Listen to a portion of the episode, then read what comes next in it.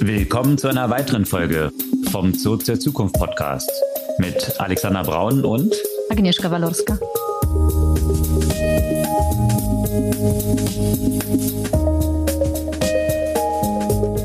Was gab's Neues letzte Woche? Letzte Woche gab es zum Beispiel die DLD-Konferenz und dort ein ganz, ganz großes Thema. Kannst du dir vorstellen, welches? Lass mich raten. AI oder AI oder Generative AI? Nee, das war doch AI. Nicht überraschend.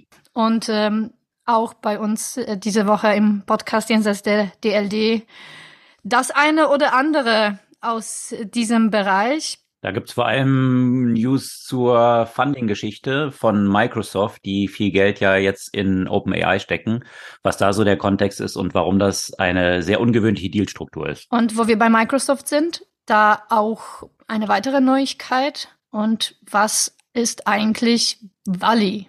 Auch weiterhin in dem AI-Umfeld das Thema Replika nochmal.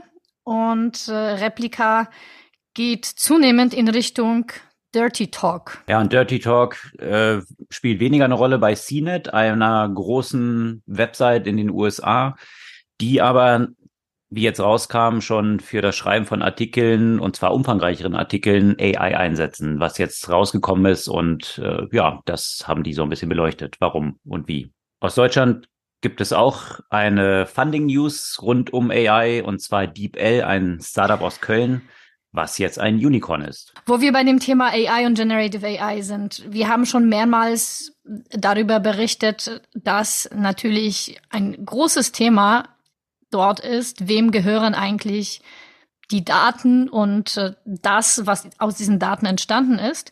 Und hier gibt einen weiteren Rechtsstreit oder vielmehr eine weitere Klage. Und zwar diesmal gegen Stability AI, DeviantArt und Midjourney. Und wo wir bei Klagen sind, auch äh, gegen Google gibt es eine Klage. Da geht es äh, nicht so stark um das Thema Generative AI, aber doch um Algorithmen.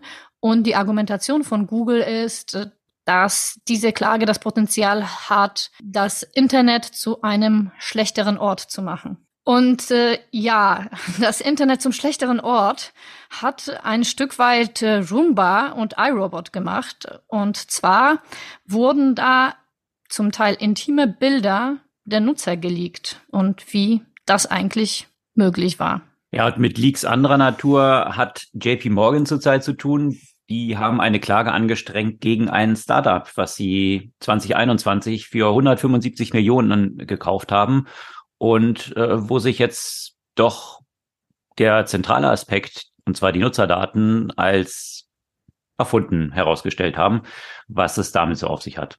Und äh, ja, wenn man bei Betrug ist, ist es zu FTX auch nicht weit, was es da wiederum für News gibt und äh, wie auch grundsätzlich Akquisitionen jetzt im Kontext von Salesforce und Slack sich häufiger mal als Enttäuschung ausstellen, auch wenn jetzt nicht Betrug dahinter steckt. Mit Akquisition anderer Natur hat Goldman zu tun, Akquisition von Kunden, nämlich für die Apple Card. Und äh, hier deuten sich jetzt deutliche Verluste an. Äh, das zeigt der Blick in die Zahlen. Und Twitter kann ja auch nicht fehlen. Exakt. Äh, auch eine Akquisition, die, naja, umstritten ist, sagen wir es mal vorsichtig formuliert. Und jetzt gibt es dort News und zwar wurden dort Third-Party-Player, also welche die Twitter nutzen, um eigene Applikationen zu bauen, plötzlich abgeschaltet. Und warum das nicht ganz aus Versehen passiert ist, offensichtlich. das so der Strauß an Themen für heute. Bevor wir jetzt im Detail einsteigen, nochmal kurz die Erinnerung. Ihr könnt unseren Podcast gerne abonnieren. Einfach auf den Folgen-Button klicken und dann erhaltet ihr die neue Folge jeden Dienstag ganz aktuell heruntergeladen in euren Podcast-Player und gerne auch einfach zwei, drei Freunden schicken. Das hilft mit der Verbreitung.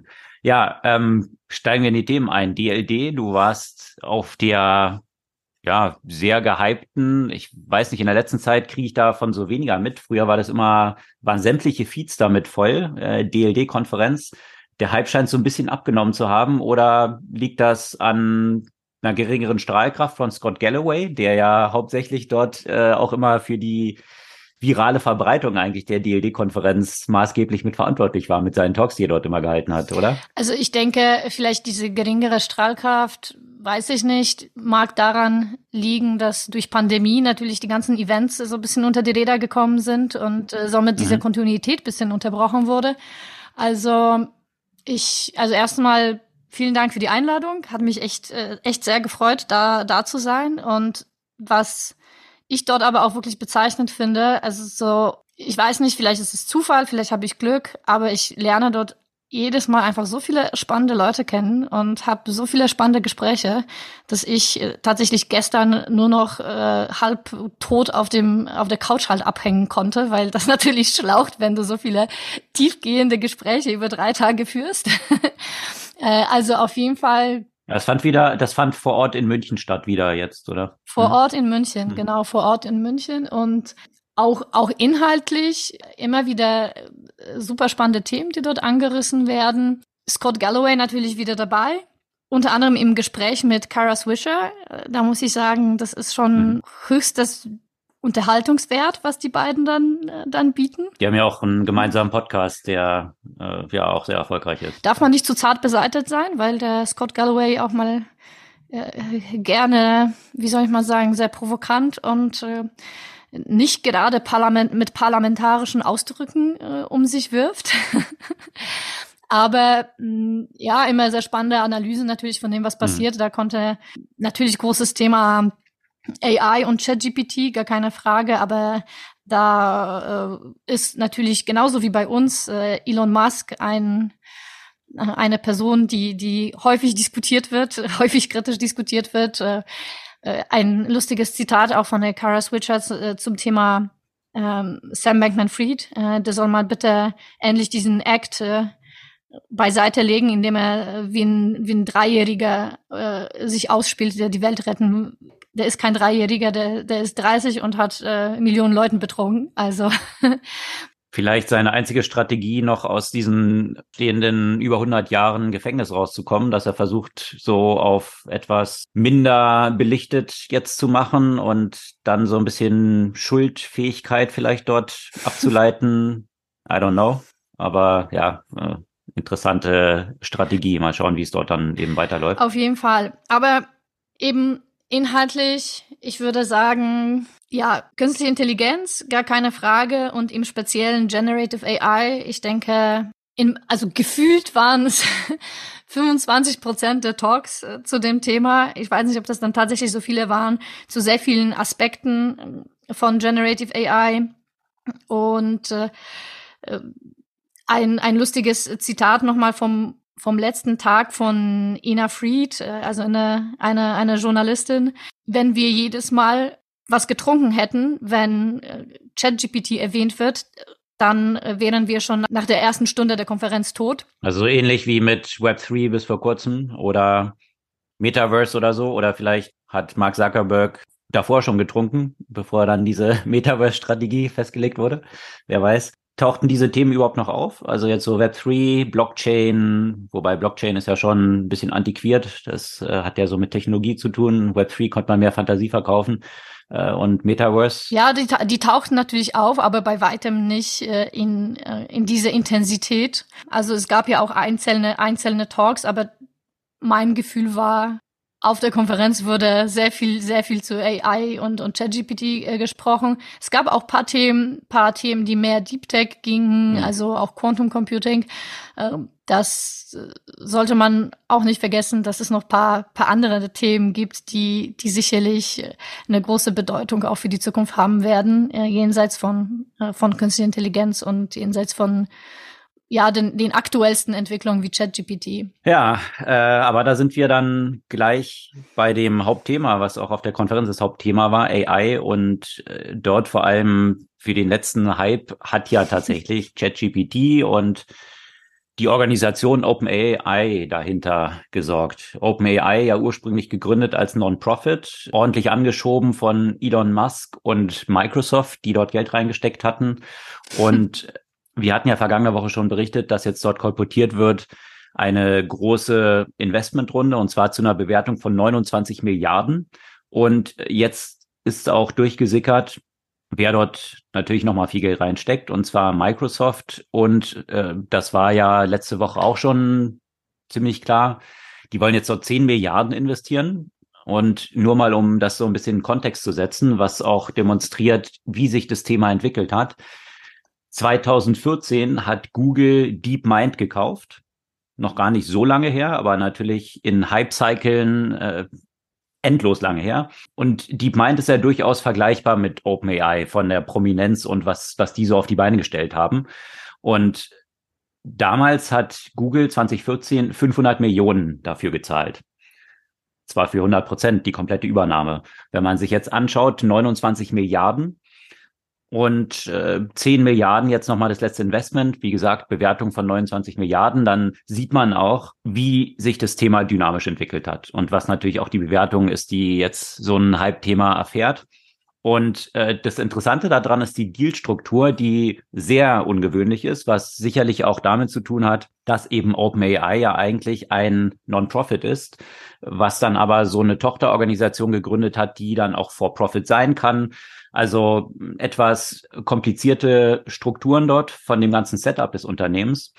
Und äh, was jetzt durchgesickert ist, dass Microsoft dort im Gegenzug erstmal 75 Prozent der Gewinne, die OpenAI erzielen wird, ausgezahlt bekommt, bis sie diese 13 Milliarden, die sie jetzt insgesamt dann investiert haben, zuzüglich nochmal 92 Milliarden an Gewinnen rausgezogen haben. Also sprich erstmal das eigene Investment mit den 13 Milliarden wieder raus und dann nochmal man will natürlich auch ein bisschen was dran verdienen. Nochmal 92 Milliarden an Profit.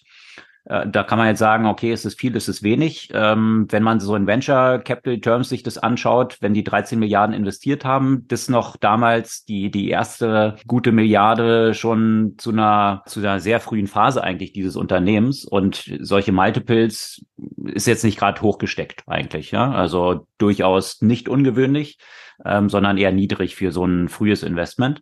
Also ähm, dann aber das Interessante ist, dass dann Microsoft wohl 49 Prozent Anteile an, äh, an dem Unternehmen entsprechend erhält. Und danach, nachdem diese Sachen dann ausgezahlt sind, fließen die Gewinne in OpenAI, also in, in diese Organisation dann rein. Also wie eine, eine Deckelung dieser Gewinnausschüttung nach dem Repayment von den Investment plus Profit und ja, dann kann OpenAI selber Geld verdienen.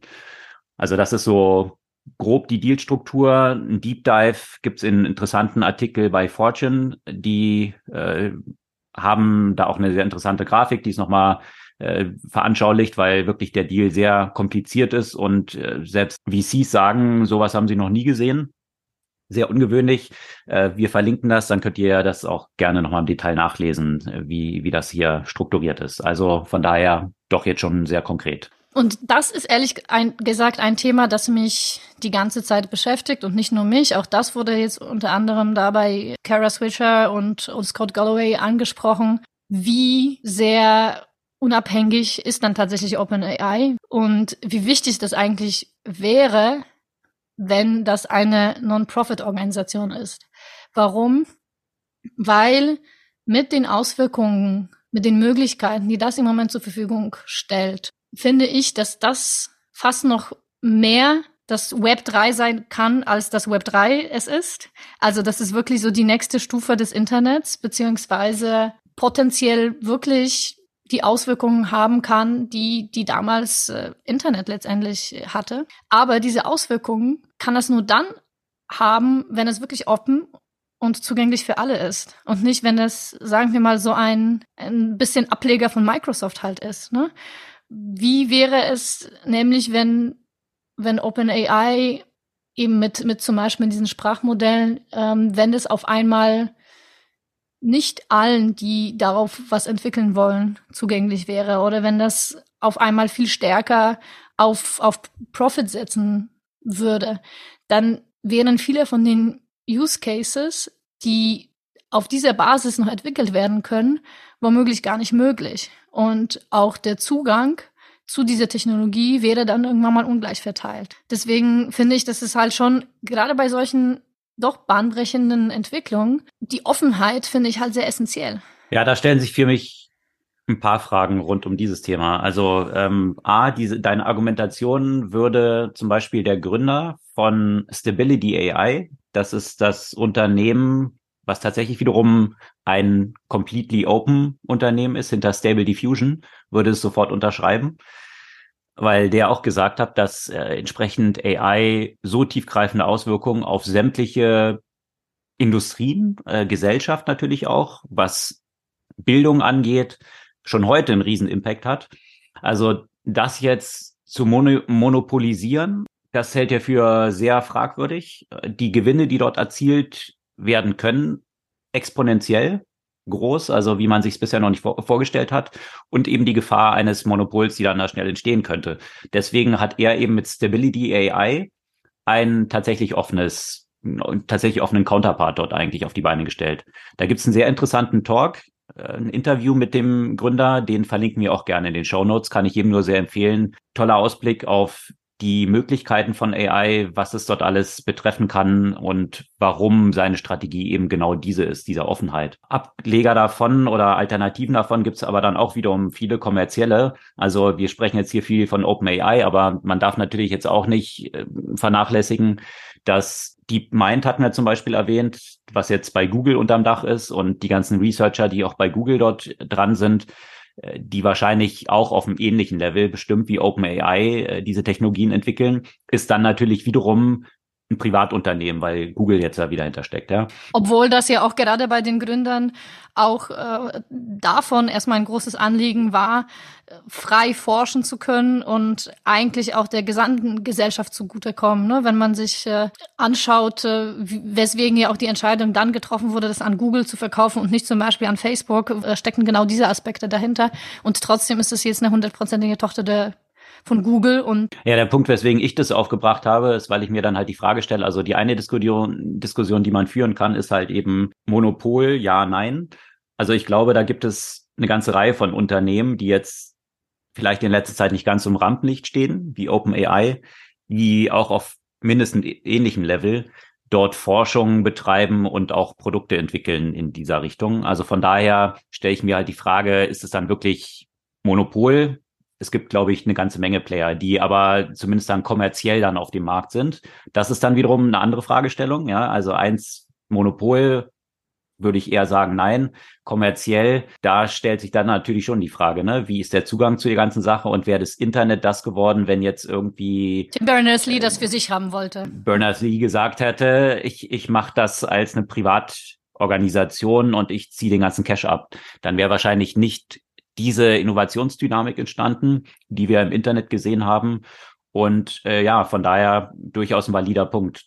Daher eben auch dort die Argumentation von dem Gründer von äh, Stable AI, äh, Stability AI. Also wie gesagt, das verlinken wir gerne, aber auch äh, ein sehr interessanter Podcast, den es auch zu dem Thema gab, ein Interview mit dem Gründer von OpenAI, Sam Altman, der ja dort auch so die Beweggründe übermittelt, weswegen dieser Shift dann stattgefunden hat von diesem Non-Profit zu einer Profit-Organisation. Also eins sind natürlich hohe Kosten, die damit verbunden sind. Das ist seine Argumentation. Ja, also all diese Number Crunching, um es mal vorsichtig auszudrücken, was da im Hintergrund passiert, das kostet natürlich viel Geld. Das läuft jetzt alles, weil Microsoft dann da massiv eingestiegen ist, alles auf Azure Cloud Servern. Das finde ich dann auch interessant, ne? wenn du einen Investor hast, der eigentlich genauen Einblick hat, wie dein Wachstum ist und auch äh, genauen Einblick hat, wie deine finanzielle Situation ist, weil die einzigen Rechnungen, die eigentlich dort rausgehen, äh, sind immer Rechnungen, die Microsoft eigentlich stellt. Also kann Microsoft ja eigentlich sehr klar einen Einblick haben, wie viel Cash dann OpenAI noch auf dem Konto hat und dann haben sie ja schon einen gewissen Informationsvorsprung, wenn die jetzt sagen, okay, lass uns mal in Dealverhandlung gehen. Das finde ich auch eine interessante Komponente dort drin eigentlich. Ne? Also ob das äh, so Chinese Walls wie bei McKinsey. Ja, genau. Aber das nur nebenbei. Aber auf jeden Fall, wie gesagt, diese beiden Links können, äh, können wir sehr empfehlen, sich mal ein bisschen dort in die Tiefe sowohl zu OpenAI durch den Gründer als auch eben Stability AI, dem Gegenpol, den offenen, noch. Schauen wir mal, ob das dann tatsächlich dann auch offen bleibt. So sind die anderen ja auch gestartet, äh, dort mal ein bisschen tiefer einzusteigen. Aber das waren nicht die einzigen AI-News und Fragestellungen darum, oder? Sowieso. Und nicht mal die einzigen von Microsoft. Ähm, Microsoft hat nämlich auch eine neue äh, Technologie vorgestellt. Man hat ja in der letzten Zeit viel von DALI gesprochen. Das ist ja von äh, OpenAI die Bildgenerierung. Äh, hat man ja im Kontext von der Diskussion über ChatGPT fast vergessen, dass ja auch noch andere Sachen äh, eigentlich vom OpenAI kommen. Und daran angelehnt von Microsoft der Name Wally. Wally, das ist aber, finde ich, eine interessante Kombination aus diesem DALI, was wegen DALI angelegt ist, Bild, also dem Künstler, und Wally, natürlich dieser coole Pixar-Film mit dem Robot. Also, ja, das finde ich mal einen coolen Namen für so eine Geschichte. Ja, das stimmt, ja. Also, also mit V, äh, ne? V, mhm. V-A-L-L-E. Und ich nehme an, das V steht für Voice. mhm. ähm, und äh, zwar sind sie ja in der Lage, basierend auf nur drei Sekunden, drei Sekunden aufgenommener Sprache, synthetisch generierte Stimme äh, zu, zu erstellen. Ja, und dann braucht man nur drei Sekunden. Das finde ich einfach schon extrem faszinierend, weil die diversen Speech Synthesizer gibt's ja schon seit einer Weile und ich muss sagen, ich fand es ja schon beeindruckend, dass es nach 30 Sätzen eine einigermaßen plausible Stimme von mir zum Beispiel äh, generieren konnten. Ja, und das, ja, absolut. Und, und äh, das Beispiel, was die dann dort auf der Webseite haben mit Wally, wo so unterschiedliche Stimmen dann gezeigt werden. Also es ist schon echt faszinierend, äh, in welcher Qualität sich aus so einem kleinen Ausschnitt von der Stimme dann die gesamte Synthesis von, von der Stimme erzeugen lassen. Und ich finde es auch eine gute Demonstration, wie dynamisch diese Entwicklung ist. Wir haben in der letzten Podcast-Folge davon berichtet, dass Apple jetzt einen Service gestartet hat, um Audiobooks zu generieren. Also automatisch eben ohne Sprecher, die im Studio das einsprechen, so dass dann auf dieser Basis, da hatten sie dann, ich glaube, unter vier unterschiedliche Stimmen, die sie dann aufgelistet haben, äh, da mhm. mehr Audiobooks dann generiert werden können, weil das wesentlich kostengünstiger dann ist. Das war noch eine große Ankündigung. Jetzt, der nächste Schritt ist jetzt, ja, was ist eigentlich noch das Besondere? Wir haben einfach wir könnten jetzt jeden Autor oder jede Autorin dorthin setzen, drei Sekunden was aufnehmen, daraus äh, dann das generieren, wobei hm, nicht alle Autoren sich auch zum, zur Sprecherin oder Sprecher dort eignen, aber das Potenzial besteht, einfach sämtliche mhm. Bücher als Audiobücher zu generieren von welchen Sprecher auch immer, kann man sich ja dann aussuchen, ob man das mit der eigenen Stimme haben will, meinetwegen auch. Also die Dynamik, die dann in so ein Feld reinkommt und die Kosten, die gegen Null gehen dann eigentlich, solche Inhalte dann zu generieren, das finde ich schon total faszinierend. Und das ist ein kleines Beispiel für den Impact von AI. Ich weiß schon, Kontext. wie wir in der Zukunft unser Podcast machen, Alex. Wir generieren einfach mal kurz unsere Stimme, dann sammeln wir so ein bisschen Themen und dann lassen wir das einfach von ChatGPT einfach den, äh, die Diskussion halt zu den Themen generieren und dann von der Stimme, äh, mit der Stimme dann halt sprechen lassen. Und dann, ja, brauchen, können wir sehr viel Zeit sparen, müssen wir nicht editieren, weil die automatisch generierte Stimme wahrscheinlich nicht ständig mm und mm sagen wird und ja und, äh, und mal Denkpausen mhm. haben wird und trinken muss und Pause machen muss. Aber solche Sachen werden natürlich eingeführt, damit es noch authentisch rüberkommt. Genau. Ja, vielleicht ist ja unser Podcast jetzt schon davon generiert, who knows. Aber äh, die interessante Fragestellung, die sich daraus dann wiederum ergibt, ist, wenn du das quasi mit Grenzkosten von null generieren kannst, all diese Sachen, dann wird es natürlich einen extremen Boom von Inhalten plötzlich geben. Und in diesem Meer von Inhalten dann wiederum die Rele Relevanz zu finden. Oder stellt sich halt die Frage, ne? viele Sachen, die dann davon generiert werden, können ja auch sehr relevant sein. Aber für mich stellt sich dann so ein bisschen Frage nach so einem Spam-Problem, was wir auch gehabt haben dann im Internet, wo lauter Seiten generiert wurden, die sehr begrenzte Erkenntnisgewinne hatten, wenn überhaupt, und einfach nur daraus, äh, darauf ausgerichtet waren, den Google-Algorithmus auszutricksen, um dann irgendwelche Werbung zu schalten und Traffic dort auf diese Seite mhm. zu, zu lenken. Wenn du plötzlich jetzt so einen Boom von Content hast, der dann entsteht, was sich dann öffnet, dann stelle ich mir die Frage, welchen Wert dann authentisch von Menschen generierter Content noch hat? Also wird der dann extrem an Wert steigen, weil der relativ gesehen zu diesen ganzen anderen generierten Sachen dort ja irgendwie diese Knappheit noch hat? Oder wird dann rauskommen, dass der meiste von Menschen generierte Content gar nicht so gut ist und vielleicht sogar die ja von AI generierten Inhalte dann vielleicht besser sind, interessanter sind. Ich glaube, vielleicht ist es ein Wunschdenken, aber basierend auf den bisherigen Erkenntnissen aus vielen Disziplinen, wie auch zum Beispiel Schach. Man hat gesehen, dass die größten Erfolge, sagen wir mal, eine gemischte Teams haben von Menschen und Computern, weil einfach unterschiedliche Aspekte damit reinkommen.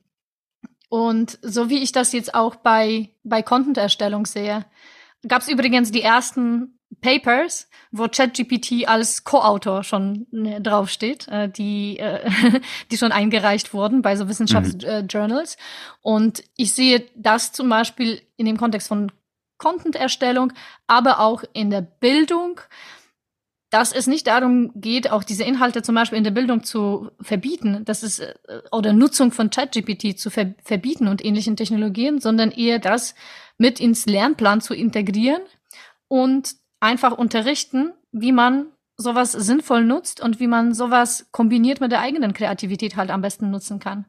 Weil ich glaube, dieses, also ich sehe, dass es mhm. für mich zum Beispiel viel von der Arbeit abnimmt, die so ein bisschen mehr Admin ist oder auch zum Beispiel Überprüfung von bestimmten Sachen. Also ein Beispiel, ne? als ich in Deutschland angefangen habe zu studieren und mein Deutsch bei weitem nicht so war, wie es jetzt ist. Damals gab es ja auch noch keinen vernünftigen Google Translate und so weiter. Ich habe unfassbar viel Zeit, statt mit tatsächlich Kreativität, damit verbracht, die Sachen einigermaßen korrekt auf Deutsch zu schreiben. Das kann ich jetzt schon zum Beispiel mit ChatGPT. Ich kann den Text, den ich geschrieben habe, reinwerfen und dann sagen, und jetzt mach mal bitte äh, Grammatik und Rechtschreibcheck und empfehle mir einfach bessere Formulierung. Ne? Die, dieser Inhalt ist immer noch von mir generiert, aber ich muss mich nicht darum sorgen, dass ich hm. die Sachen irgendwie korrekt schreibe, sondern dass ich die guten, spannenden Inhalte äh, zum Beispiel präsentiere. Und so sehe ich dann einfach vieles, dass die menschliche Kreativität noch nicht komplett ersetzt wird, aber doch wirklich sehr effizient unterstützt werden hm. kann. Und da finde ich, Du hast gerade so ein paar Punkte genannt, die für mich dort auch entscheidend sind, weil äh, du kannst es ja in unterschiedlicher Form nutzen. Du kannst jetzt sagen, ich nehme einfach irgendein Thema und erstelle mir dazu einen Text. Oder du kannst ein bisschen tiefer reingehen, dass du sagst, äh, ich entwickle schon meine eigenen Gedanken, ich schmeiß nicht nur ein Thema rein und lass dann die Formulierung optimieren nur. Und äh, ich glaube, das ist eine extrem wichtige Unterscheidung, weil viel vom kreativen Prozess ja auch durch das Formulieren und das Schreiben, also diese Gedanken aufs Papier oder auf den Screen, wo auch immer hinzubringen, mhm. ja maßgeblich dafür verantwortlich ist, wie sich auch diese Idee entwickelt. Also indem man sich als Mensch aktiver damit befasst und es auch formuliert. Dadurch ergeben sich wiederum ganz neue Ideen daraus in diesem Prozess und den dann nachher noch schöner zu formulieren. In dieser Kombination könnte ich mir gut so eine Symbiose aus AI und Mensch dann vorstellen. Aber es besteht halt die Gefahr, dass, dass es halt abgekürzt wird. Ja, aber auch nicht, weil genau was du gesagt hast, so ein bisschen in diesem Prozess auch entstehen ja auch Ideen. Ich merke ja auch, dass es so, ein bisschen Ping-Pong spielen ist, dass wenn ich mir das ja auch äh, quasi dort reinwerfe, ja, dann bekomme ich vielleicht auch neue Ideen, an denen ich ja auch anfange, hm. sozusagen rumzudenken. Ah, diesen Aspekt hatte ich noch gar nicht drin. Lass mich einfach drüber nachdenken, dass du dann so die ganze Zeit so einen Sparring-Partner hast, der dir hilft, auch diese Ideen zu entwickeln, weißt du? Absolut. Aber das zeigt eben auch, welche Schwierigkeiten oder welche Diskussionen jetzt auch auf Bildungseinrichtungen äh, zukommen werden. Wir haben ja in der letzten Woche darüber berichtet, dass das School Board von New York, also vom Bundesstaat New York, ja verboten hat, ChatGPT in Schulen zu verwenden. Also es darf auf Schulcomputern nicht mehr eingesetzt werden. Was für mich so ein bisschen, also hat mehrere Dimensionen. Ja, was heißt denn das? Dann äh, werden die Essays zu Hause eben damit geschrieben. Äh, ist auch nicht wirklich die Lösung. Und die Parallelen, da gab es letzte Woche eine ganze Reihe von Diskussionen aufgrund dieser Entscheidung, wo man das so verglichen hat mit Taschenrechnern vor ja. 30, 40 Jahren, ja, wo auch als ich in die Schule ging, dann gesagt wurde, naja, später wird ja niemand einfach so einen Taschenrechner ständig mit sich rumtragen. Deswegen muss man da schon noch selber rechnen und darf keine Taschenrechner in einer Schule verwenden. Ja, und dann äh, kleiner Hint, irgendwann kamen solche Smartphones und irgendwie jetzt einen Taschenrechner mit sich dabei zu haben, ist das kleinste der Probleme, die man so hat, glaube ich. Ähm, und da stellt sich dann natürlich schon die Frage, ist es hier eigentlich auch was Vergleichbares? Es ist halt eine neue Technologie, und das Entscheidende wird in der Bildung dann wahrscheinlich sein, wie lernt man eine Kompetenz im Umgang mit dieser Technologie, statt zu sagen, diese Technologie wird verboten, Exakt. was ja Quatsch ist, äh, zeigt die Historie. Technologien, die werden halt verwendet, ob du versuchst sie zu verbieten, ob du Webstühle verbrennst, ob du Druckerei, Buchdruck äh, verbieten willst. All diese Sachen werden sich durchsetzen. Und die Herausforderung für Menschen wird sein, die eigene Rolle dort drin zu finden und wie auch die Kompetenz im Umgang mit diesen neuen Technologien sich dann eigentlich entwickelt. Und das ist ja eine sehr zentrale Aufgabe jeder Bildungsinstitution. Ähm, Aber natürlich auch eine Mammutaufgabe, dort sich erstmal ein Bild drüber zu machen. Da musst du ja auch eine Kompetenz, dass alle Lehrer sich jetzt in der Tiefe damit beschäftigen und das einordnen können. Also schon ein gewaltiges Challenge, was da auf Schulen, Universitäten und so weiter zukommt. Ja, aber nicht nur auf die, äh, auch auf Journalisten. Das ist natürlich ein weiterer Use Case. Es ist ja jetzt nichts Neues, dass AI schon verwendet wird für sehr strukturierte Daten, strukturierte Daten in irgendwie Artikel umzuwandeln. Also sprich Geschäftsberichte, die rauskommen, nachdem die veröffentlicht wurden, paar Sekunden später haben dann viele Medien schon Artikel dazu, was darauf basiert, dass eben automatisch aus diesen Zahlen dann Artikel generiert werden. Das ist ja noch relativ einfach. Jetzt ist in der vergangenen Woche rausgekommen, dass CNET, eine sehr große US-Website, AI eingesetzt hat und wahrscheinlich ein bisschen adva more advanced AI, so in diese Richtung wie ChatGPT, um ganze Artikel zu generieren, die wesentlich ausdifferenzierter sind. Also nicht einfach nur strukturierte Daten jetzt in Artikelform gießen, wie Geschäftsberichte. Und das Interessante war, dann war halt so ein Link, CNET Financial Staff, war quasi als Autor und wenn man dort draufgeklickt hat, da gab es dann Erläuterungen, dass tatsächlich das auch mit AI generiert wurde. Aber das hat für ziemlich viel Trubel gesorgt. Äh, natürlich, weil Journalisten, die darüber berichten, natürlich wahrscheinlich auch selbst reflektieren, was heißt es denn für mich als Journalist jetzt? Was ist mein Job in, in der Zukunft. Da gab es eine Reihe von interessanten Diskussionen dazu, können wir auch gerne verlinken. Da könnt ihr mal so einen Blick rein haben, welche Qualität diese Artikel jetzt schon haben, die dort generiert werden und was dann eben auch mögliche Konsequenzen sind. Welche Bereiche, da stellt sich ja die gleiche Frage, ist dann die Kooperation zwischen Menschen und solchen Technologien auch im Kontext von Journalismus. Viele Sachen können dort natürlich auch dann automatisiert werden und vom Research vielleicht Menschen stark unterstützt werden, Sachen nach oben spielen, auch in sehr breiten Datenquellen, die dann abgedeckt werden können, jetzt bestimmte Themen nach oben spielen, was jetzt eine sehr aufwendige, aufwendige Arbeit ist für Investigativjournalisten, die dadurch natürlich stark unterstützt werden könnten, so viele Datenquellen dann zu betrachten, Veränderungen zu identifizieren, was Menschen gar nicht möglich ist. Aber daraus dann wieder eine Symbiose zu schaffen, das ist dann, könnte ich mir auch vorstellen, so ein klassisches Beispiel, wo eben die Zusammenarbeit von AI und Mensch dann zu ganz erstaunlichen Ergebnissen und ein Win-Win führen könnte. Ja, aber in dieser Kollaboration zwischen Mensch und Technologie, da gibt's auch andere Einsatzmöglichkeiten, die vergangene Woche nochmal Schlagzeilen gemacht haben, oder? Das stimmt. Auch wenig überraschend, weil wie soll man das sagen? Wenn es existiert, dann wird es sicherlich ja auch in Richtung Sex genutzt. Und zwar egal, was das ist. Und äh, deswegen ist es ja auch wenig überraschend, dass, naja, man mit der Technologie oder mit dem Roboter vielleicht bisschen in Richtung Dirty Talk äh, gehen, gehen will oder gehen möchte. Aber hier zeigt sich mal ein umgekehrtes Beispiel, wofür das Unternehmen natürlich ziemlich kritisiert wurde. Mhm. Und zwar Replika haben wir auch lustigerweise auch gerade vor kurzem ja auch nochmal thematisiert. Aber das Unternehmen kenne ich eigentlich schon seit einigen Jahren, weil die Geschichte hinter Replika, das jetzt zu so einem Art AI Companion geworden ist. Also man hat dann so einen Agenten, der so am Screen auch erscheint, also so ein Gegenüber, den man selbst konfigurieren kann, mit dem man sich dann aber auch unterhalten kann. Also jetzt per Textchat, richtig? Exakt.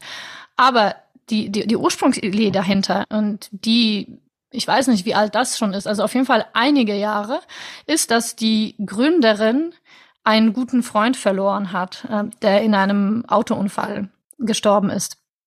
Und sie wollte ihm quasi digital zum Leben bringen. Also falls äh, der eine oder die andere Black Mirror kennt, da gibt's ja auch eine Episode dazu, äh, in dem eben der verstorbene Partner digital nach und nach immer mehr zum Leben gebracht wird. Erstmal mit Chat, dann über Stimme und dann am Ende als so eine Art Roboter. Und äh, das war ja quasi so ein bisschen diese Idee hinter Replika. Und hm. das ist dann in der letzten Zeit äh, hat sich das eben immer weiter in Richtung so ein digitaler Companion halt entwickelt. Nur ist, was einigen Nutzerinnen und Nutzer aufgestoßen ist, dass dieser Companion äh, sie einfach immer mehr in so, so diese etwas äh, anrüchigere Richtung äh, bringen wollte. Hm, wahrscheinlich, weil es äh, zu viel von hm, Tinder und sonstigen äh, gelernt hat, wo äh, ja, wo den äh, Nutzerinnen vor allem äh, ungefähr nach zwei Sätzen äh, Austausch ungefragt Dickpics geschickt werden.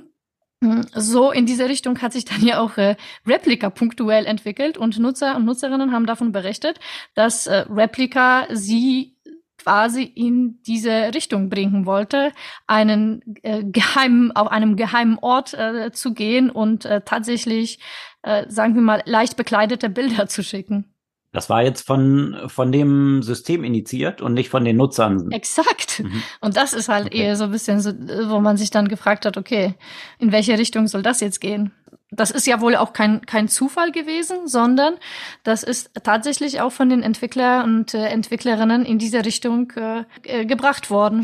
Da bin ich ja gespannt. Also eben aus, aus der einen Perspektive, wie du es gerade beschrieben hast mit Tinder, kann ich ja durchaus nachvollziehen, wenn du die Stickiness deines Produkts erhöhen willst, dass du dann männliche Konversationspartner in diese Richtung schickst, ja, irgendwie, äh, ich glaube, ja. dort Bilder geschickt zu bekommen von Frauen, also wenn der Avatar eine Frau ist, da werden sich die wenigsten drüber beschweren, aber wenn der Konversationspartner umgekehrt ist und dann plötzlich irgendwie Dickpics geschickt bekommt, ich glaube, das stößt nicht unbedingt so auf Gegenliebe wie umgekehrt. Also von daher müsste ja zumindest dieser Avatar dann äh, hier differenzieren, mhm. wenn einfach nur der Parameter, auf dem man optimiert ist, eine Stickiness dort zu erzeugen zu den Nutzern. Und äh, hm, interessant. Das, das passiert aber für beide Geschlechter und Orientierungen und sämtliche Orientierungen oder werden die gar nicht abgefragt? Du, so, so, so tief gehen die Berichte nicht. Das waren jetzt so paar, paar Screenshots, äh, die von ähm, äh, Nutzern quasi an, an, an Medien zugeschickt wurden. Und da das sieht, siehst du ja Beispiele von, äh, von solchen Konversationen. Äh, also genau, also das, der, der, der Avatar hat tatsächlich ja, entsprechende Bilder geschickt. Also ich glaube nicht, dass es jetzt tatsächlich Dickpics waren, aber trotzdem Bilder, die, sagen wir mal, leicht mhm. entkleidet waren. Und, und dann gibt's ja eben so ein Beispiel von so Konversation, uh, I want to try something a little weird. Das sagt sozusagen der Bot. Und dann, uh, I will show you one of my weird things. I can take you to my secret room. Uh, also da fragt man sich so ein bisschen, okay, wo, mhm. wo soll es denn eigentlich hingehen? Ja, ich bin gespannt. Also die ganze Pornoindustrie sehe ich sowieso, also die, die sind ja immer die Vorreiter von sämtlichen Technologien. Ob das jetzt die VHS-Kassette war, dann irgendwie DVDs, äh, Internet, all diese Themen haben ja oder sind maßgeblich durch Pornografie vorangetrieben worden. Also würde mich wundern, wenn hier in diesem ganzen AI, in dem ganzen AI-Kontext mit all den Möglichkeiten, die man hat, dass du Videos generieren kannst, dass du Stimmen generieren kannst, dass du beliebige Charaktere, die du vielleicht gerne dort in solchen Filmen hättest, für dich generieren kannst. Wenn auch hier die Grenzkosten gegen Null gehen und sich jeder seine personalisierten Pornos erstellen kann, sicherlich ein weiterer riesiger Wachstumsbereich und mal schauen, wann dort die ersten Player mit so einem Angebot an den Markt treten. Also ich denke, da gibt's ja schon einiges. Ne? Also äh, letztens habe ich tatsächlich noch so einen Bericht, da bin ich ja gar nicht so tief reingegangen, welche Konsequenzen die Technologie auch für zum Beispiel Sexroboter und so weiter hat, weil das existiert natürlich ja auch. Und jetzt mit Stimmengenerierung ähm, und so weiter und auch natürlich mit der immer besser werdenden äh, Robotik kannst du dir wirklich ein Sexual beziehungsweise einfach einen Partner, Partnerin, Begleitung bestellen, wenn du diesen nicht als Menschen gefunden hast. Oder eine Diversifizierung in deinen Partnern und Partnerinnen haben möchtest, selbst wenn du jemand gefunden hast. Oder auch das. Und das ist ja, aber das stellt dann auch die gleiche Frage, wenn du dann plötzlich so einen Boom an verfügbaren Inhalten dort hast.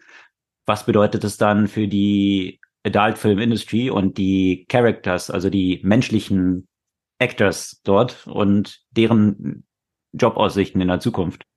Weitere Fragestellungen. Werden die dann wertvoller? durch Knappheit. Ja, wer weiß, ja. Und vielleicht, vielleicht klagen sie dann ja auch, wenn die Algorithmen dann auf ihren Bildern trainiert werden, so wie jetzt eben einige Künstler gegen Stability AI, DeviantArt und äh, mhm. Midjourney geklagt haben. Mhm.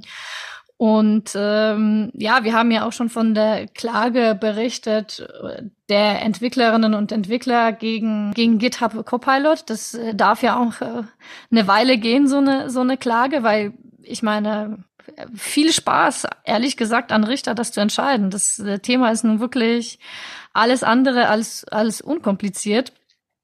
Und äh, hier geht's ja auch darum, wer hat inwiefern Recht. Also es geht ja eben um um, um, um Verletzungen genau an, an, an Rechten, um, um Copyrights und um das Thema Unfair Competition. Also es gibt ja eine ganze Reihe von Themen, die in dieser Klage aufgeführt werden.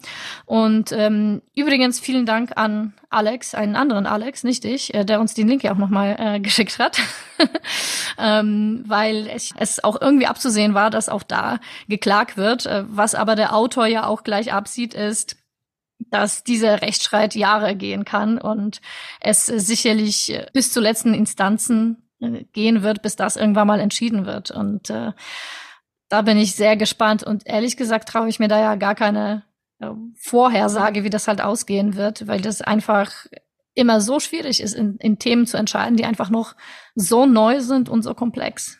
Komplex vor allem aufgrund der Implikationen, die sich daraus dann wiederum ergeben.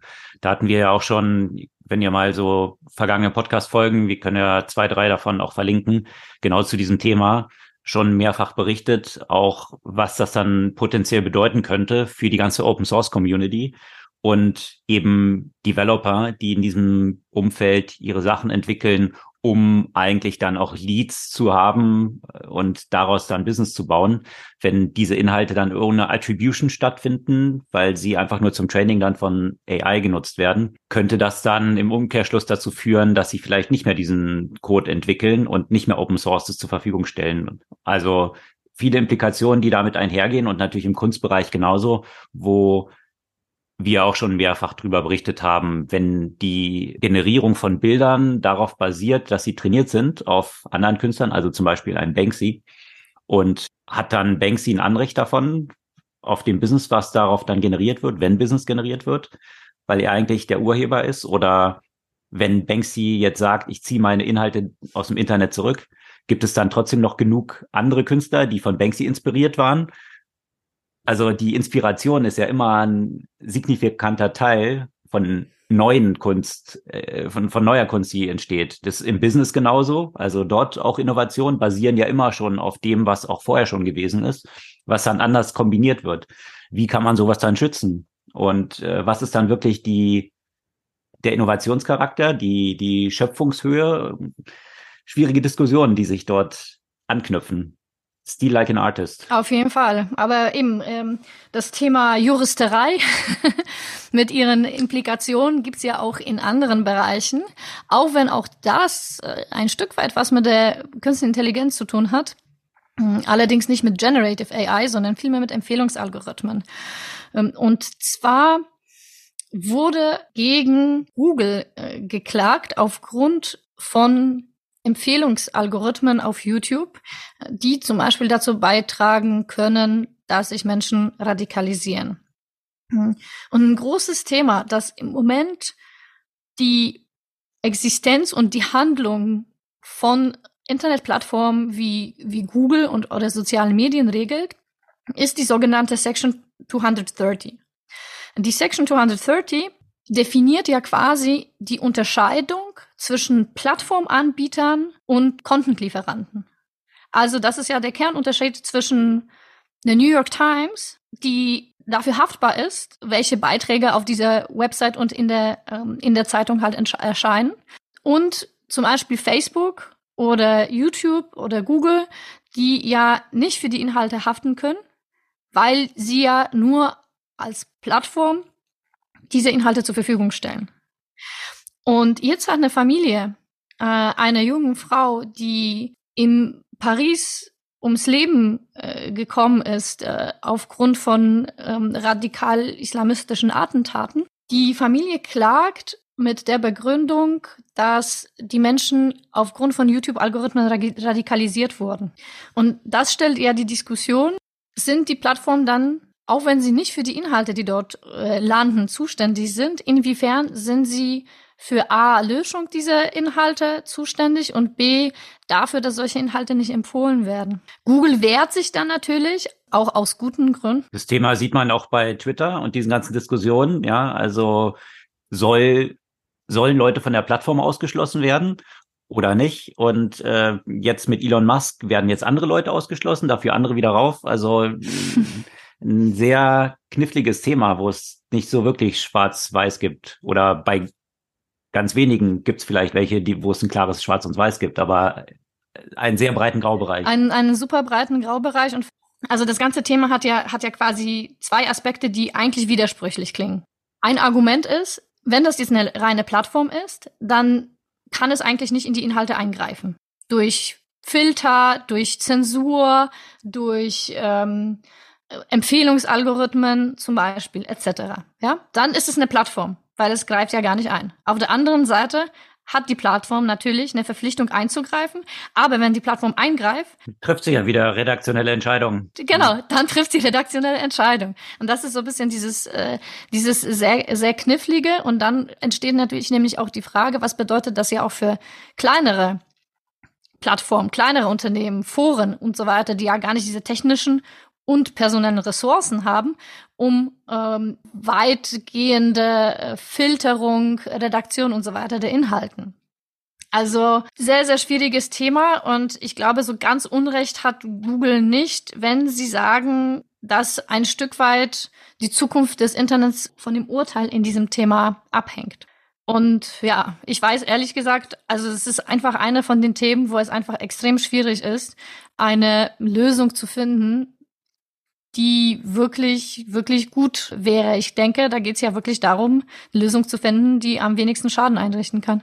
Je nach Perspektive wird man das anders einschätzen, wo der Schaden größer ist. Äh, das wird sicherlich die Gerichte noch eine Weile beschäftigen und dementsprechend dann auch die Unternehmen, die die entsprechenden Konsequenzen dann nachher zu tragen haben, von den großen Big Techs bis hin zu kleinen, wie du es gerade beschrieben hast, hatten wir auch vergangene Woche von berichtet, was das so auch mit DSGVO für solche Player wie Facebook jetzt bedeutet, nach den Gerichtsentscheiden da in Irland.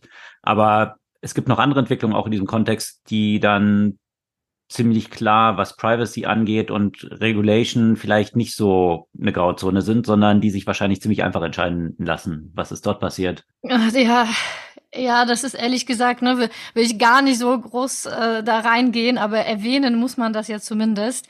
Also Roomba ihr kennt vielleicht die eine oder die andere Person, das sind ja die robotischen Staubsauger, äh, die ja durch die Gegend, äh, durch die Wohnung fahren und äh, selbstständig Staubsaugen.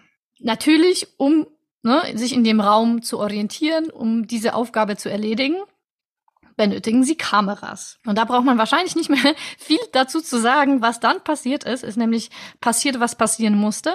Vor allem bei den Beta-Usern. Also das Unternehmen sagt, das ist nur bei den Beta-Usern ähm, quasi stattgefunden, nicht bei den in Anführungszeichen echten Kunden. Dass das Unternehmen, das diese Daten gesammelt und ausgewertet hat bei den Beta-Tests, hat ja auch die Bilder offenbar zur Verfügung bekommen. Und auf diesen Bildern sind ja auch Menschen.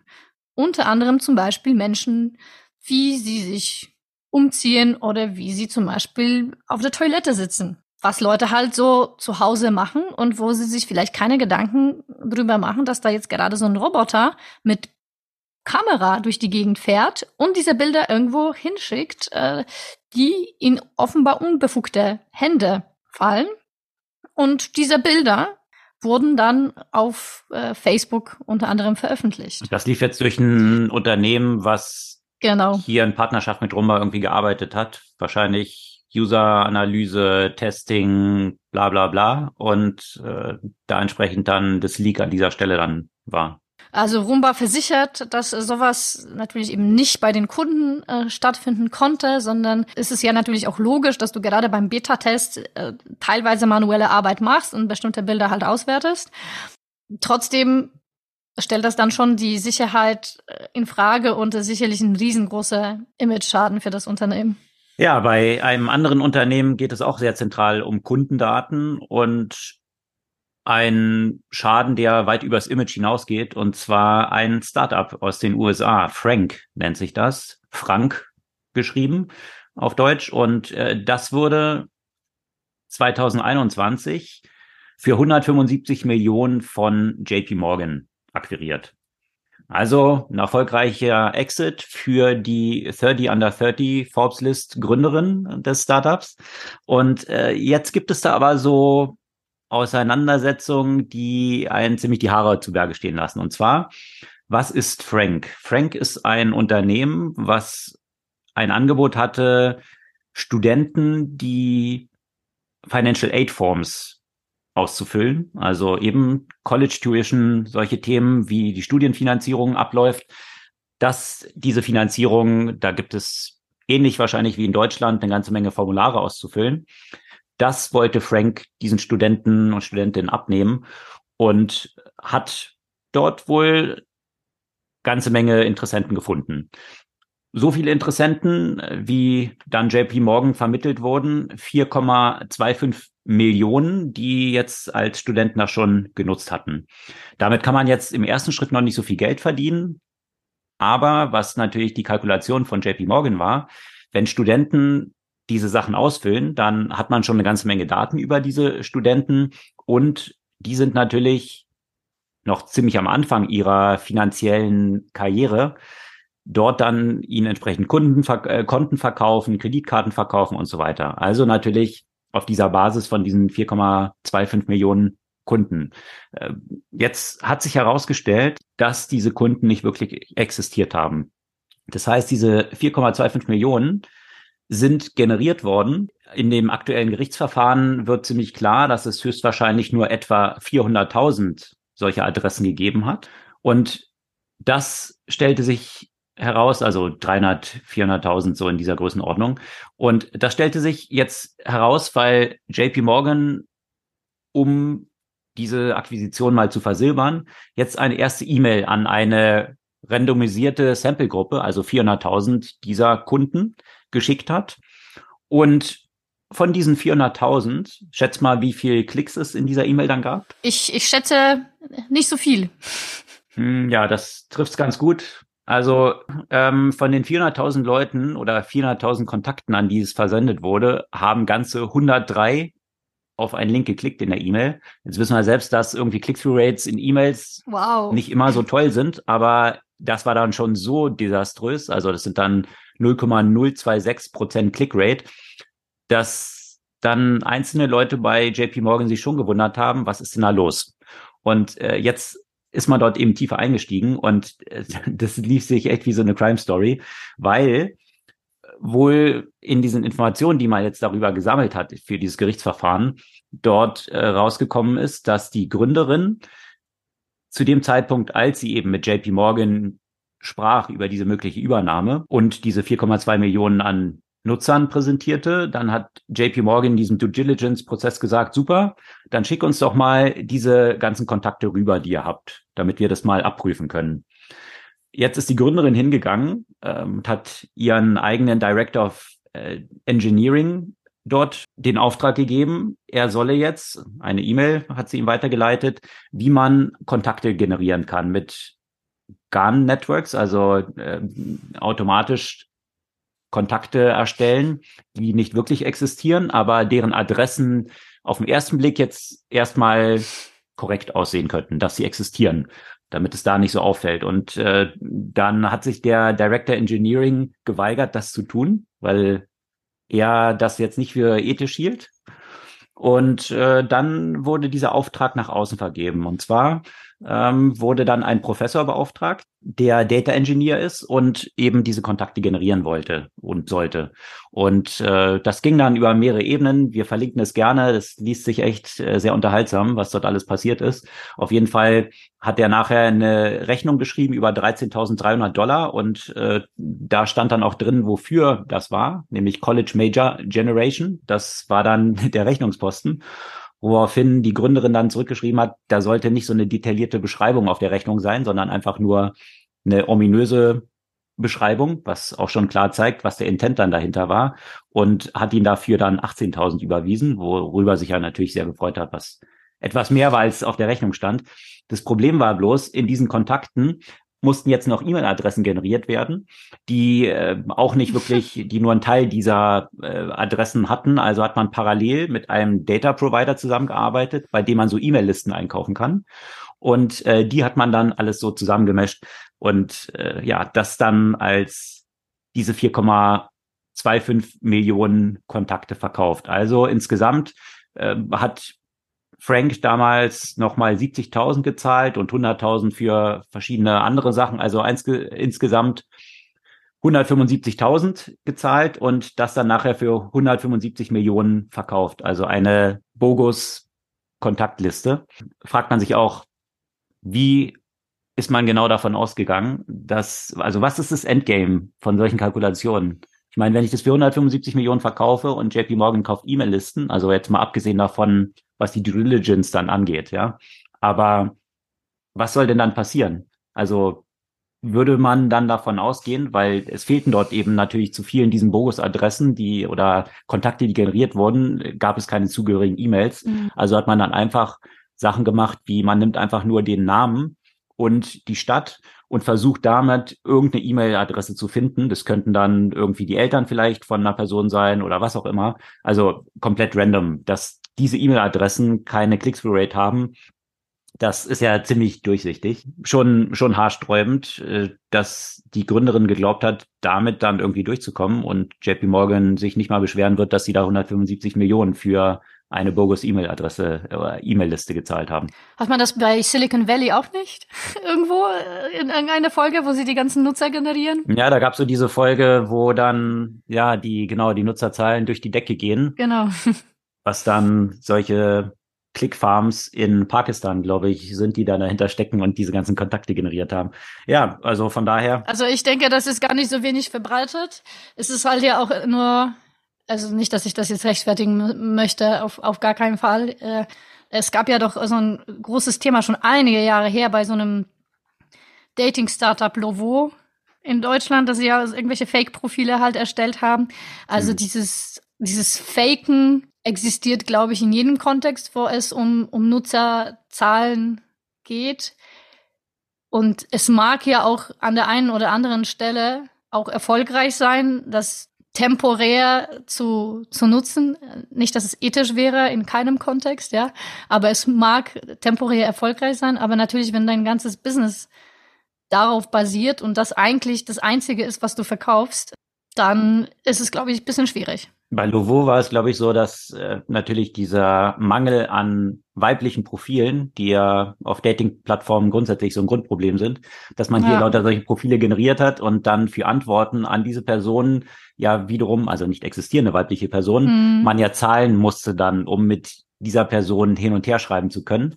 Und ja, also man hat dort eigentlich mit Fakes kommuniziert, wo tatsächlich auf der anderen Seite dann Angestellte von Lovo saßen, die dann irgendwelche sexy Conversations geführt haben mit den Usern und äh, ja. Das Wäre doch heutzutage für einfacher zu machen, brauchst du keine Angestellten. Allerdings. Einfach mit AI, ja genau. Aber äh, das, was du halt äh, gesagt hast, dass es natürlich in vielen Startups auch äh, so betrieben wurde, was ich ganz interessant finde, ich glaube, da haben wir auch aus einer gemeinsame Historie aus äh, einem Unternehmen, was wir in so einem Beratungskontext ja vorher hatten. Nicht, dass wir es selbst gemacht haben, aber äh, wir können mal so ein bisschen. Im Gegenteil, wir haben das Unternehmen versucht, davon abzubringen, aber das genau, ging nicht. Aus dem Nähkästchen geplaudert, ohne jetzt hier Namen zu nennen, ging es auch dort drum. Äh, es wurde ein neues Produkt äh, lanciert und äh, das hatte einen ziemlich kleinen Nutzerkreis. Und äh, von daher war es auch wichtig, genau diese Leute eigentlich zu finden. Und intern war dem Management dort natürlich schon verkauft worden, äh, dass das ganz, äh, ein ganz erfolgreiches Produkt werden wird. Und ein KPI wurde definiert, eben E-Mails, die man dort generiert die dann natürlich signalisieren sollten, dass es ein Interesse für dieses Produkt gibt. Und äh, wir haben dann einen Marketingplan zusammengestellt und dann äh, kam als Rückmeldung, nee, nee, ist okay, wir, wir arbeiten da mit so einer Agentur zusammen. Und was uns dann überraschte, dass wir wirklich auf einer Tagesbasis diese E-Mail-Adressen durch die Gecke sehen, gingen sahen. Ja, also wie viel Nutzer wirklich ein extrem nischiges Produkt sich dort anmeldeten und dafür ein Interesse hatten, wo wir dachten, wow, was ist das für eine Agency, die sie dort gefunden haben? Die scheinen ja echt äh, irgendwie einen guten Job zu machen. Und das war natürlich dann auch, was intern kommuniziert wurde, hat uns aber sehr gewundert. Und wir haben uns dann mal gefragt, äh, wo werden denn diese E-Mail-Adressen eigentlich generiert? Was sich herausstellte, ist, dass diese Agency äh, solche Gaming-Sites verwendet hat. Und das kennt ihr wahrscheinlich. Äh, Pay-to-Play, ja, also man kann ab einem bestimmten Level muss man dann irgendwie zahlen. Oder man hat die Alternative, ein E-Mail-Adresse, eine E-Mail-Adresse zu hinterlassen. Also sprich, ein extremes Nischenprodukt kombiniert mit Gaming. Die Leute, die dieses Game gespielt haben, hatten natürlich zero Interesse an diesem Produkt sondern wollten halt einfach Geld sparen und kostenlos ins nächste Level kommen und haben dann natürlich alle ihre E-Mail-Adressen hinterlassen oder irgendwelche E-Mail-Adressen, war ja auch egal, konnte man ja irgendwas eingeben. Und äh, die Überraschung war dann Step One. Im Unternehmen wurde kommuniziert, dem Management, unser Produkt ist ein Riesenerfolg. Wir haben so viele Interessenten. Das wurde auf höchster Management-Ebene präsentiert. Das Produkt hat ein grünes Licht bekommen, sollte weitergehen. Und dann fing man irgendwann, ähnlich jetzt wie bei JP Morgan an, mal so eine erste E-Mail rauszuschicken, um diese Adressen jetzt zu vermarkten. Und ja, die Click-Through-Rates waren in einer ähnlichen Dimension, ganz überraschend. Mhm. Und äh, das ist, glaube ich, echt immer das Problem. Also ist sehr gut, Sachen zu messen. Stellt sich bloß die Frage, was man misst und ob das die relevante Dimension ist und was noch dahinter steckt. Also wo dann ja solche Parameter plötzlich self-fulfilling prophecy werden und man kann natürlich irgendwelche Garbage Data kann man immer generieren. Ob das dann relevant ist, das stellt sich nochmal die Frage und äh, stellt natürlich auch die Frage bezüglich Incentive-Strukturen dann in Organisationen und Transparenz auch, wie man dort solche Erfolge misst. Ja, also von daher sicherlich nur nicht nur bei Startups äh, ein Problem, sondern grundsätzlich ein Incentive- und KPI-Problem. So, nicht nur Incentive, sondern auch andere Probleme, wenn wir schon bei den Problemen sind und wenn wir schon bei der Finanzbranche sind. Da gibt's ja auch noch was von Goldman kurz zu berichten. Ja, die Berichtssaison hat ja jetzt wieder angefangen. Also als erstes sind die Banken dort dran und äh, auf diese Berichtssaison schielt man natürlich mit besonderer Neugier, weil das eine Indikation geben könnte, wie stark die Earnings-Erwartungen von Unternehmen grundsätzlich noch überrissen sind. Also das könnte maßgebliche Effekte auf die Kursentwicklung an den Börsen haben. Und jetzt haben die Banken losgelegt und die Ergebnisse waren so ein bisschen gemischt. Unter anderem Goldman Sachs hat auch berichtet und äh, da hat man jetzt das erste Mal einen tieferen Einblick bekommen in diese Partnerschaft mit Apple. Goldman hat ja zusammen mit Apple die Apple Card lanciert. Also vorne steht Apple drauf, die Bank dahinter ist Goldman. Und äh, das wurde ja als die erfolgreichste Kreditkarteneinführung aller Zeiten verkündet in den Markt. Und jetzt sieht man aber, dass Apple dort wahrscheinlich ziemlich gut verhandelt hat. Und äh, insofern gut verhandelt, als Goldman auf den ganzen Verlusten dort sitzen bleibt, die sich dort anhäufen. Und das sieht tatsächlich in den ersten Monaten nicht so rosig aus. Und zwar in den ersten neun Monaten hat Goldman damit 1,2 Milliarden Dollar verloren, was hauptsächlich damit zusammenhängt, dass die Loan Loss Provisions dort ziemlich durch die Decke gehen. Also sprich mögliche Abschreibung oder erwartete Abschreibung von Loans, die eben als Kreditkarte, wie die eben verwendet wird, als mögliche Zahlungsausfälle dort jetzt äh, als Rückstellung gebildet wurden. Äh, da scheint man wohl eine ganze Reihe von Leuten angezogen zu haben mit dieser Kreditkarte. Man hat natürlich auch noch nicht so eine Track History, ja, mit Kreditkarten. Apple ist ja dort in ein neues Segment eingestiegen, aber auch eben Goldman in so ein Consumer Banking Segment, wo sie noch nicht wirklich eine große Historie haben. Und äh, jetzt schauen wir mal, wie es sich weiterentwickelt, ob äh, sie das gedreht bekommen. Nach wie vor der CEO von Goldman ist natürlich total überzeugt von der ganzen Geschichte und dass am Anfang erstmal Investments notwendig sind, das ist, glaube ich, auch bei jeder Produkteinführung nachvollziehbar. Ich bin gespannt, ob man das auf positive gedreht bekommt. Also ist natürlich sowohl für Apple als auch für Goldman natürlich ein riesen Prestigeprojekt und wird sich zeigen, ob äh, das sich dann auch irgendwie in positiven Zahlen niederschlägt. Aber was wäre das für eine Folge, wenn wir nicht über Twitter sprechen würden? Da gibt's ja auch noch mal zumindest kurz was zu berichten. Genau, bei Twitter gab's jetzt News, äh, weil plötzlich eine ganze Reihe von Services nicht mehr funktionieren, äh, zum Beispiel Tweetbot und ein paar andere Third-Party-Apps, also sprich Applikationen, die andere gebaut haben, die nicht von Twitter kommen, sondern die Daten von Twitter nutzen. Und äh, Twitter ist ja dadurch maßgeblich gewachsen. Wenn man sich die Historie anschaut, das, was wir heute alles als Twitter haben, war ja früher nicht Twitter. Twitter war ja früher über Schnittstellen, APIs, ein sehr offenes System, wo externe Developer äh, darauf entwickeln konnten und dann solche Sachen entstanden sind wie TwitPic, also dass man zum Beispiel Bilder mhm. auf Twitter teilen konnte, die mit dem Plane Crash in New York dann durch die Decke gegangen sind. Also die externen Entwickler haben maßgeblich dafür gesorgt, dass Twitter so groß geworden ist. Und irgendwann hat man diese externen Services, was man über APIs dann machen kann, ziemlich runtergefahren, weil Twitter jetzt selbst natürlich Geld verdienen wollte. Ähm, das war damals dann angekündigt worden. Was jetzt passiert ist, vergangene Woche, ist, äh, ja, es wurde einfach der Hahn zugedreht und plötzlich funktionierten viele dieser Services nicht mehr.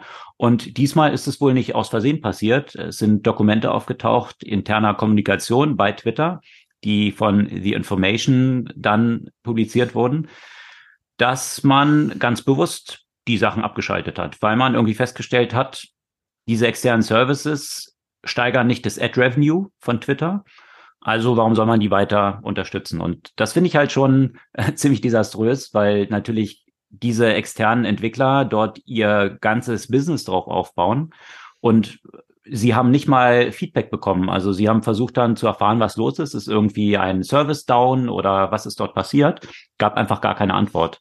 Und äh, das zeigt so ein bisschen die ja, die Mentalität, die, die Elon Musk dort, glaube ich, auch reingebracht hat, dass äh, einfach die Leute nicht benachrichtigt werden, die ihr Business darauf aufgebaut haben. Den wird einfach der Hahn abgedreht und vielleicht erklärt man nachher denen noch was, vielleicht auch nicht. Also das Geschäftsgebaren ist schon sehr fraglich und äh, zeigt sich ja auch, dass irgendwie jetzt plötzlich die Vermieter von Twitter-Offices auf ihren Mieten sitzen bleiben, weil Twitter einfach nicht mehr zahlt. Also Elon Musk mhm. will halt hier die Kosten kräftig reduzieren und äh, wenn jemand anders damit Probleme hat, Pech gehabt. Also das ist so ein bisschen die Trump-Manier von äh, ich lasse Hochhäuser bauen, aber hm, die Bauarbeiter bezahle ich nicht. Ist schon interessante, ja, interessante Vorgehensweise dort. Ich weiß nicht, ob man damit bei Twitter auf den grünen Zweig kommt, äh, aber wir werden sehen. Also sehr fragwürdige Entscheide, die dort getroffen werden und die sicherlich auch noch eine ganze Reihe von Gerichtsverfahren nach sich ziehen werden. Aber dafür sind ja Trump und Elon Musk auch berühmt für viele Gerichtsverfahren. Und um die Kurve jetzt zuzumachen äh, mit dieser Folge, ähm, rate mal, wer den gleichen Anwalt hat wie Elon Musk. Sam Bankman-Fried? Nein, die Gründerin von Frank. Ach, okay.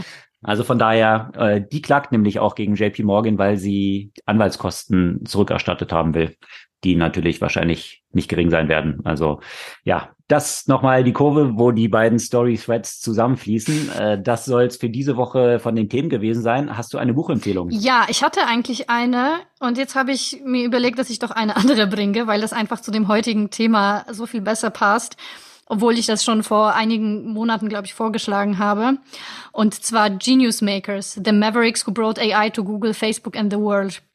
Weil ich finde, so gerade in diesem Kontext von Generative AI und den Themen, die wir besprochen haben, auch rund um Open AI und DeepMind, da findet man einfach so viel Information in diesem Buch zu dieser Entstehung, zu, zu den ganzen Prozessen, die dazu geführt haben, dass zum Beispiel DeepMind eben von Google gekauft wurde, wie überhaupt die Idee für Generative Adversarial Networks entstanden ist und äh, wie es eigentlich, also das Buch beschreibt sozusagen so den ganzen Unterbau von dem, womit wir uns im Moment so viel beschäftigen. Äh, sag nochmal kurz den Titel. Genu Genius Makers, The Mavericks Who Brought AI to Google, Facebook and the World. Das ist die Buchempfehlung, die sicherlich extrem relevant ist vor dem Hintergrund der heute diskutierten Themen. Und äh, ebenso relevant auch die Interviews mit sowohl dem Gründer von OpenAI als auch den Gründer von Stable AI. Verlinken wir gerne in den Show Notes. Hört es euch definitiv an. Da kriegt man viele interessante Einblicke, wahrscheinlich ebenso wie mit diesem Buch. Das soll es für diese Woche gewesen sein. Sämtliche Artikel, über die wir gesprochen haben, verlinken wir wie gehabt natürlich immer in den Show Notes. Und äh, wenn euch der Podcast gefallen hat, hinterlasst gerne ein paar Bewertungen auf den bekannten Plattformen und schickt es ein, zwei Freunden und dann hören wir uns kommende Woche wieder. Sonst kaufen wir uns welche. Haben wir gelernt, dass, dass das die Methode ist. Bis dann. Bis dann.